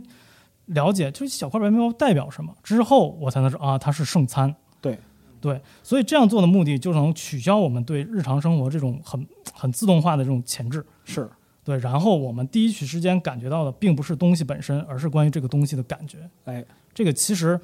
是很有意义的。就是如果说我们长期有意的去训练自己的话，会提升我们对东西的感受力的。对，而且会提升敏感。然后就是形式主义延展这一块儿，其实可以举另一个类似的例子啊，就是莱布维茨赞歌哦，啊。就是你可以看到，在文明毁灭之后，就是教士们在做的那样一些仪式，对于知识的仪式，其实是他已经丧失了感知知识本身的能力，只留下了形式本身。这个就是它呈现的一种。然后，如果说你不太理解的话，就是你打个比方说，举例子啊，我们就是现假设现在人类所有的人类都消失了，然后另一个对于现有人类文明一无所知，大概相当于就是一万年前的石器时代的人，然嗯后他在我们这个世界，那么呢，他可能知道完成一系列的仪式会让这个屋子亮起来，嗯嗯嗯，但是他不知道这个仪式背后的意义是什么啊，这就是剥离了行为本质和自动化之后留下的形式主义的本身。就实际上，你可能做的是先是就是洗洗手，避免触电，然后打开灯这样一个动作，但是呢，再就是他的观察者或者说不理解这种行为的连续性的人的视角来看，这种行为可能就具备着某种神圣性。嗯啊，鸽子迷信，哎，是这个意思啊。所以说，就是形式主义本身它的拆解以及对于现代艺术的表现的影响力是非常巨大的，包括说是现在很多文本写作之中的这个陌生化的引入，它对于就是读者的阅读体验是具备一个突破性的这样一个认识的。对，所以呃，使用陌生化这种手法啊，它塑造出的这个艺术作品经常会带有一种奇异感和惊异感、是的，啊，这个也是他们所追求的美学的一部分。嗯，那这个是怎么投射到这个格鲁霍夫斯基呢？是因为什克洛夫斯基实际上跟普拉东诺夫是同一个时代，而且两个人也认识，是的，三十年代作家，对他们还就是对对方的这个美学都都已经有所了解，并且有一些一点点的渗透。啊，啊，对，所以就是就是对于这种精益感的追求，实际上也是格鲁霍夫斯基自自己所要自己在小说里面体现的非常明显的。是就刚才念的那两段之外呢，就是在地铁呃这个系列里面也是，就是在呃比如说那个地铁二零三五里面有一整章完全是靠两个人的对白，嗯，没有任何的其他描述，就是两个人对白。你需要去通过两个人的语气和他的这种彼此的交锋，勾勒出来，勾勒出你这个场景。对，但有意思的是，他真的很形象， 他所使用的这种呃台词，他都是精心选过的，嗯，他并不是说，就是我听完之后啊，就是两个人站着在那儿说，就站桩对话，毫无营养啊对，并不是，啊，对你甚至可以想象出他们的床啊，他们的篝火，他们的炉火。啊，就是是极具画面感的，极具嗯沉浸感的，而仅仅依靠两个人的对话。就能把这些展现出来。这个需要相当强大的功力才能做而到，且感觉这个作者野心非常大，对他就是特别喜欢用各种各样的方式去完善他这个小说。呃，另一个有有意思的点呢，啊就是阿尔乔姆和另一个军官在散步的时候，其实当时的一个背景是他们的那个第四帝国的元首正在播广播，嗯但是广播呢就是号召大家怎么样强强身健体啊，或者说反对红线啊等等。嗯。那他怎么样去表现这个呃这个这个情境呢？他就直接把广播插进来，两个人在对话，然后中间突然来了一句元首的广播，然后就打断你的自动化流程，就是你的自动化审美就是两个人对认话知，是两人对话一对一的这对一种对对一位对对一话，，对，就是他说完我说，他说完我说对，但中间插了一个元首的元首讲话，元首讲话，啊然后你要去反应一下，哎，这是什么东西，然后才会想到啊，原来是元首讲话，然后你脑子里就立马有一个情境，对，一个大喇叭在你的身后在讲话，然后两个人在往前走，对，对，他就只用这样的一个实文学际上就破除你的技习惯性巧，对， 啊。就是让你重新去感受，而不是按自己的逻辑去去看这个小说，对。对这一点，其实是我认为很了了不起的一点。 而且就是它对于文艺作品来讲的话，就是呃高超的创作者用这种技法，其实是能够有效破除现代读者的一些迷思的。就比如说是那个现代的读者，或者说是信息的使用者，他很多时候对于一个东西的耐心不会超过五秒钟。对，这是因为习惯在文在比文本或者比作品更强大的习惯面前，就是你的耐心荡然无存。是的。其但是呢，如果说在这种时候用陌生感、用陌生化给你提供一个全新的可能，那么就是你的兴趣或者说求知的这样一个欲望会被重新点燃起来。对，其实我们从地铁离去的那个游戏里面也能看到，制作组故意用了一些就是我们反人类的方式。没有 Four H 真的是很具匠心的去做这样一件事儿。对对，比如说取消很多那个 UI 和 HUD 等等，嗯，就是它就是要表现一种沉浸以及而它且就是强化你的感受。哦对，而且它拿掉 UI 和 Hard，然后这个游戏，我们说一下游戏啊，这个就是这个游戏本身整体结构，它其实是一个线性的结构，但是在经经过的过程之中，它的场景每一块的场景其实都下了很大的功夫，让你有一个特别完整的这样一个世界的转换感。你会感到不是说前一个场景换了个皮，换了点要素，然后我又重新进来了，而是你每到一处都有一个全新的感受。这样的话，你才会愿意在这个部分的世界里边去探索。比如说，到了那个亚曼托山，比如说到了里海、伏尔加河畔，然后到那个森林，这些地方的，就是所有的场景设置都完全的不一样。对，这是能够吸引我们继续探索、游玩下去、了解地铁这个世界的这样一个动力。所以，呃，我们可以看到格鲁霍夫斯基他其实是同时使用了巴比尔对现实的这种描绘的技法，以及普拉东诺夫对奇异感的这种理解。哎，哎，这点就是我们又回到了最初， 就是他还是一个深根植于俄罗斯传统文学的一个作家。那、哎就是本身来讲，就是《地铁三部曲》，它作为就是通俗读物没有问题。但是如果说你要从这里边追寻文学性，你仍然能够读出他作为俄罗斯作家那种性格深处深藏的原始的本质。我觉得这个评价是没问题的，因为三五本身给我的认知和前面两部的认识是完全不一样的。我确实在读三五之前，我认为格鲁霍夫斯基他是个网红作家来着，对。但是读完三五之后，我依稀间感受到了，就是白银时代那些就是文学家的那种就是野心和热情，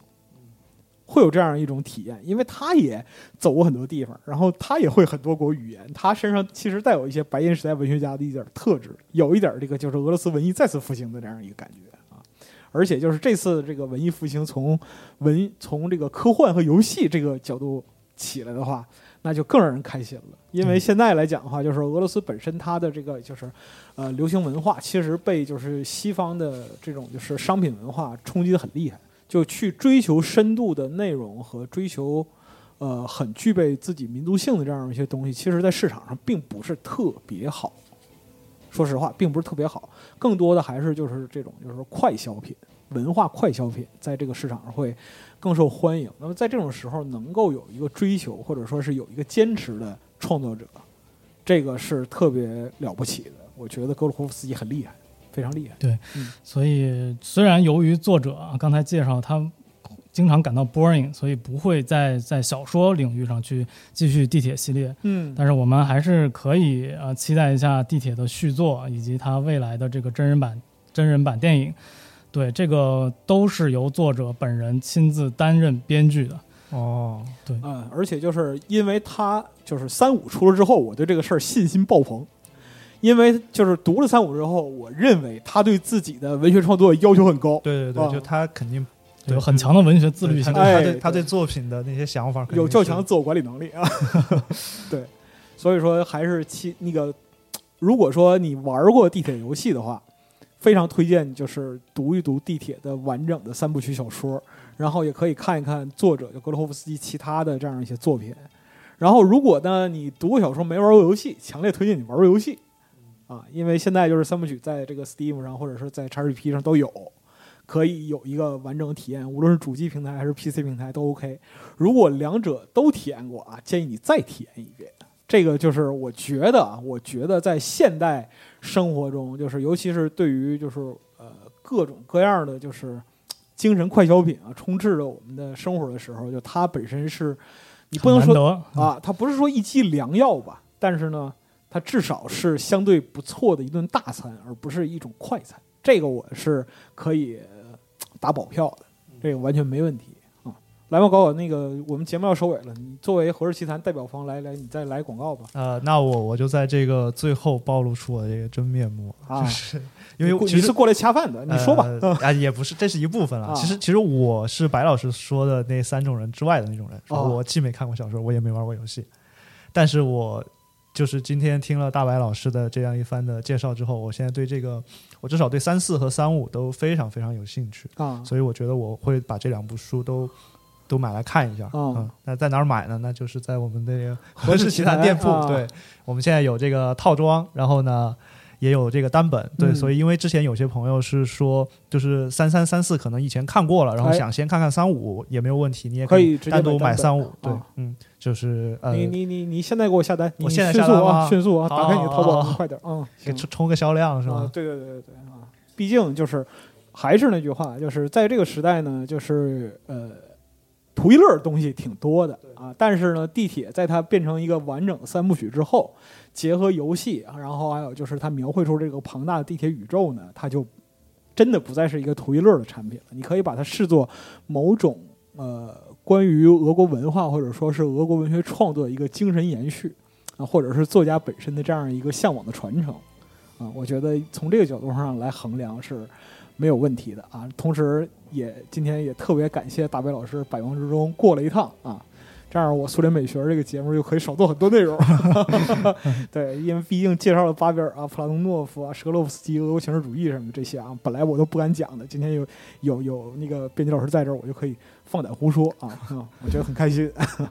嗯，那就是。我们这个关于地铁的这个小说的介绍，还有这个就格罗霍夫斯基本人的这样一些文学创作特征的这样一个内容啊，就先到这里。然后如果说之后对于地铁还有其他的点，或者说是需要延展的空间的话，我们可能还会请大白老师过来，哎，继续为我们做一些更多的介绍好，我永远爱地铁。啊。